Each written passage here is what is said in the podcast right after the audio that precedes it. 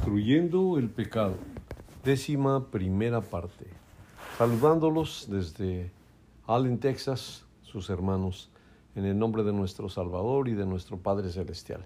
Continuamos con em, nuestra serie y el último día de esta semana que ponemos algo más. Eh, bien, queridos hermanos, hermanas, eh, vamos a ver eh, un poquito más del episodio del rey más poderoso que tuvo Israel.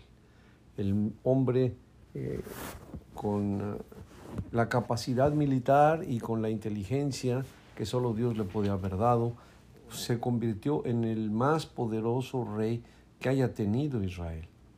Y tenía mucho que heredar, su trono, su sabiduría, pero también sus errores. Mm, David cometió un tremendo error y lo continuó pagando todos los días de su vida hasta su muerte. No solo le heredó a su hijo o, o los posibles herederos la capacidad de ser el rey de Israel, sino que también, pues, las consecuencias del pecado que habían entrado en su casa. El profeta Natán le dijo, no se apartará jamás de tu casa la espada, por cuanto me menospreciaste y tomaste la mujer de Urías, Eteo, para que fuese tu mujer. Esta profecía de que la espada no se apartaría de él, el pleito, la guerra, fue una profecía cumplida al pie de la letra. Vamos a revisar las consecuencias de esto en segundo libro de Samuel, capítulo 13, del verso primero en adelante. Es una historia, ¿verdad? Es la historia de Amnón, uno de los hijos del rey David. Dice así la palabra de Dios, desde el verso primero. Aconteció después de esto que teniendo Absalón, hijo de David, una hermana hermosa que se llamaba Tamar, se enamoró de ella Amnón, hijo de David, también hijo de David, y estaba Amnón angustiado hasta enfermarse por Tamar su hermana, pues por ser ella virgen le parecía a Amnón que no podía decir ni hacerle ninguna cosa. ¿verdad? No la podía alcanzar. Verso 3. Y Amón tenía un amigo que se llamaba Jonadab, Jonadab, Jonadab, hijo de Simea, hermano de David. Y Jonadab. y Jonadab era hombre muy astuto. A ver, este, este Jonadab o, o Jonadab, como lo pronunciemos, era hijo de Simea, hermano de David. O sea que Absalón era su primo, era su primo. Y Tamar era su prima. Es un lío entre familias, un lío entre familias. Pero este Amnón, Amnón estaba enamorado tremendamente, según dice, de Tamar, su hermana, así lo menciona la escritura su hermana. Eh, pues ella era virgen, ¿verdad? Y yo creo que él, además de ser hija del rey, porque sabemos que también todo lo que era del rey era codiciado, ¿verdad? Era hija del rey, virgen y hermosa, pues dice, me caso con la hija del rey y aseguro mi reino. Tenía derecho Amnón al reino, sí lo tenía era el hijo mayor de David, era el, heredero natural de David si no hubieran pasado otras cosas. ¿Cómo es que perdió el reinado? Mm, no lo vamos a ver en este momento, pero sí vamos a ver su mente, sus comportamientos, eh, su bajeza de este hombre de Amnón. Ok, Amnón tenía un amigo que se llamaba, ¿verdad? Ya dijimos, Jonadab era su primo y este Jonadab le dijo, hijo del rey, ¿por qué, por qué de día en día vas enflaqueciendo? Era tanto su afecto o amor por esta criatura que estaba enflaqueciendo así. ¿No me lo descubrirás a mí? le dice Jonadab a Amón, y Amón le respondió, yo amo a Tamar, la hermana de Absalón, mi hermano.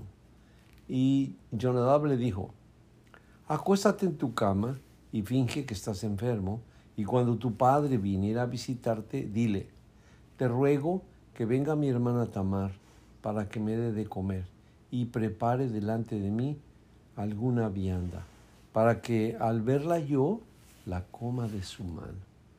Qué hermoso, qué hermoso, qué, qué buenos consejos, ¿verdad? El, este muchachito, sobrino del rey, el primo de, de Tamar, se confabula para que eh, Amón pueda cumplir su acto repudiable. Pero no ha pasado de generación en generación el conocimiento del costo del pecado. No ha pasado. Lo que le pasó al rey David era ignorado por todos. No, no habían sabido del sufrimiento, la muerte, la pérdida del primogénito de David. No lo habían sabido. Ahora este nuevo primogénito está tratando, eh, primogénito por otra mujer, ¿verdad? Pero no el primogénito realmente de David. Está tratando de hacer una confabulación en contra de su propia sangre del rey, de la propia sangre del rey. ¿Qué no habría legalización al respecto? Cualquier hombre puede violar, eh, forzar a una mujer en esos tiempos en Israel o aún en nuestros días. Pero bueno, pero siempre vemos que hay una trama. Aquí a David lo visitó, dice la escritura, ¿verdad? Lo visitó un, viajero. Y aquí a Amón lo está visitando su, primo uh, Jonadab. Y se acostó pues y fingió que estaba enfermo, verso 6, y vino el rey a visitarle y dijo Amnón al rey, yo te ruego que venga mi hermana Tamar y haga delante de mí dos hojuelas para que coma yo de su mano. Y David, envió a Tamar a su casa diciendo, es lo que dice el rey David, ve ahora a la casa de Amnón, tu hermano, y hazle de comer. Te lo encargo. Está preocupado el rey David por ello y fue Tamar a casa de su hermano Amnón, el cual estaba acostado.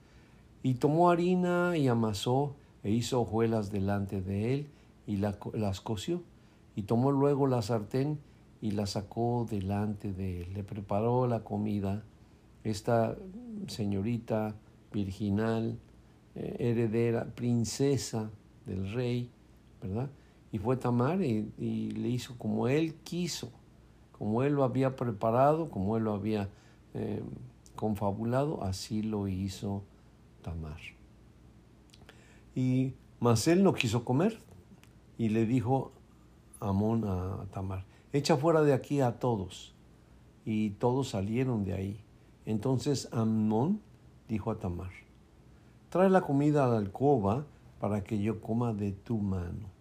Y tomando Tamar las hojuelas que había preparado, las llevó a su hermano Amón a la alcoba. Y cuando ella se las puso delante para que comiese, asió de la mano de ella y le dijo, ven, hermana mía, acuéstate conmigo. Wow.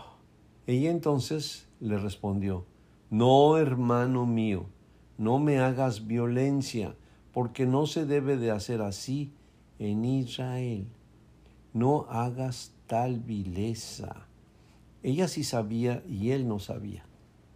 Ella sí sabía que no se debería de hacer en Israel y que bueno, que era una mujer y que no la podía violentar. Era delito hacer eso. No hagas tal bajeza o vileza, le dice ella. Pero este cuate no reacciona de ninguna manera. Y le dice ella, bueno, si a ti no te preocupa, ¿verdad? Sobre Israel, si no te preocupa quién soy, dice, ¿y yo qué voy a hacer? Porque ¿dónde iría yo con mi deshonra? ¿A dónde me escondo?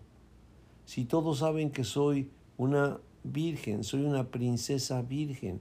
Y como tal, en la antigüedad, las princesas vírgenes, ¿verdad? Se preparaban para casarse con otro príncipe y había que tener la seguridad de que era, era virgen. Entonces él la pone en una situación muy, muy desfavorable por el resto de su vida a esta criatura. Mm. Mas él, verso 14, no la quiso oír, sino que pudiere más, como pudiendo más que ella, la forzó y se acostó con ella, se acostó, no le pidió permiso. Y ella le decía que te ruego pues ahora que hables al rey, que él no me negará a ti. no me lo brinqué, nada más que lo había yo. La argumentación que ella le hizo a él no tuvo valor. Ella le está diciendo, si tú me pides, si tú de veras me quieres, si en serio estás pensando conmigo, pues pídenos, pídelo a tu tío, a mi padre, y él te, te va a dar a ti, dice la escritura, porque eh, aún, eh, ¿verdad? Aún si él se lo pidiera, aunque fuera hermana, muy probablemente porque eran medios hermanos, te ruego pues ahora que hables al rey, que él no me negará a ti. Era una casi una garantía. No está solo queriendo a la mujer, no la está queriendo. No hay amor en esto. Eh, si lo quisiera desde la argumentación, él se hubiera conmovido, pero lo vemos como un muro, ¿verdad? Como una piedra. Él está queriendo obtener lo que quiere y no importa el precio que tenga que pagar. En, otras circunstancias le hubiera podido costar la vida a Amón, le hubiera podido costar la vida, pero pues bueno, es parte de esta historia. Mas él no quiso oírla, no quiso saber nada, solo la forzó.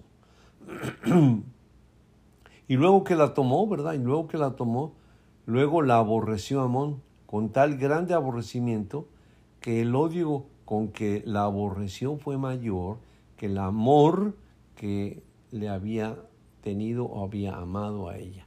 No había ningún amor aquí, no es amor esto.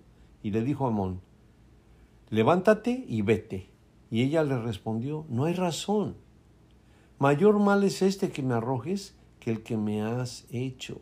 Doblemente la hiere, doblemente, de que la toma por la violencia y después la corre como si fuera mm, una mujer de la calle. Y yo creo que a una mujer de la calle no se lo haría así tampoco.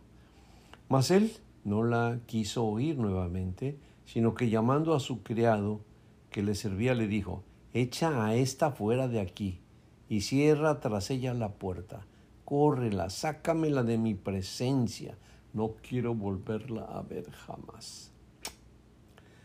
Ah, y ha consumado su deseo, se sació y se vuelve eh, ahora em, como un aborrecimiento por ella. Esta conducta es muy reconocida en muchos hombres.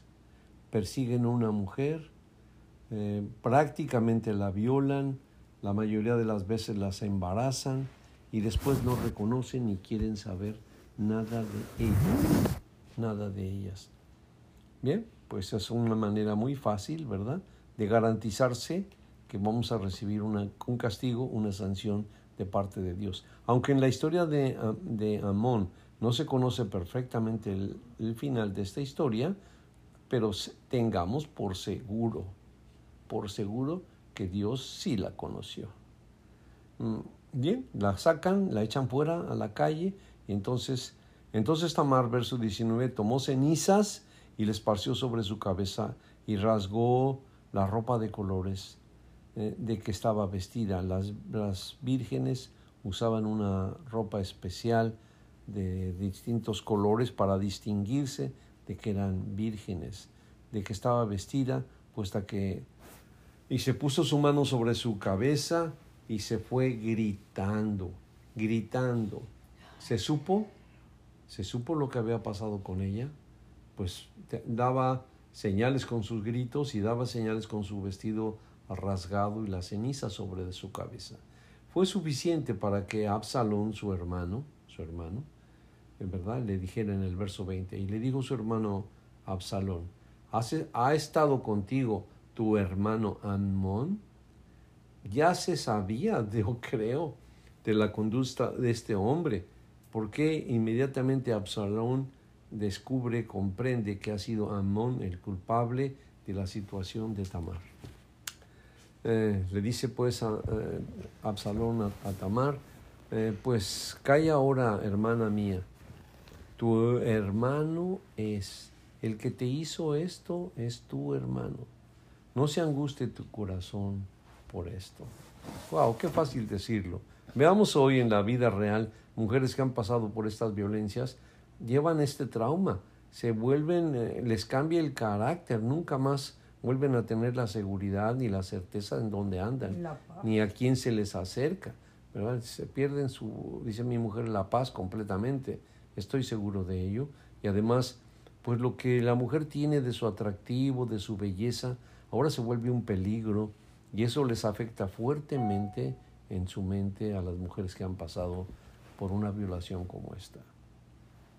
Pero él pues no comprende a Absalón, no comprende el efecto que hay sobre ella y dice, calla hermana mía, en verdad calla, este que te hizo esto es tu hermano, no se angustie más tu corazón. Y se quedó Tamar desconsolada en casa de Absalón su hermano. Y viene ahora lo más fuerte e importante, ¿verdad? Y luego el rey David oyó todo esto y se enojó mucho, mucho. Pero hasta ahí llegó el asunto porque con qué cara, con qué cara este padre puede llamar la atención a este hijo. No te podías retener, no podías retener esa pasión insana que estaba dentro de tu corazón. Tenías que tomar por la fuerza a esta mujer aquí es tu hermana, pero es una mujer. Y el problema es el mismo que tuvo David, el mismísimo. No pudo controlar sus instintos, no pudo controlar su concupiscencia, no pudo controlar su pasión insana.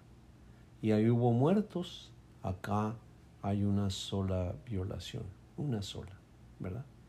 Pero pues hay un rencor muy fuerte. Verso 22, más Absalón no habló con Amón ni malo ni bueno, aunque Absalón aborrecía a Amón, porque sabía que había forzado a su hermana Tamar. Bien, el rey David no solo heredaba un reino y no solo tenía un candidato para ser rey, estaba Amón y luego estaba Absalón y posteriormente nació em, eh, ay, ay, Dios mío, el, el rey... ¿El rey David o qué? No, el hijo de... Eh, Absalón. El hijo Absalón. Se me fue el segundo nombre del rey, del, del, del rey de, de, Israel. Perdónenme ya la edad. El rey de Israel. Ok. Em, entonces le está heredando, ¿verdad?, a sus hijos esta pasión por las mujeres, este desenfreno esta falta de resistencia, esta incapacidad de poderse refrenar.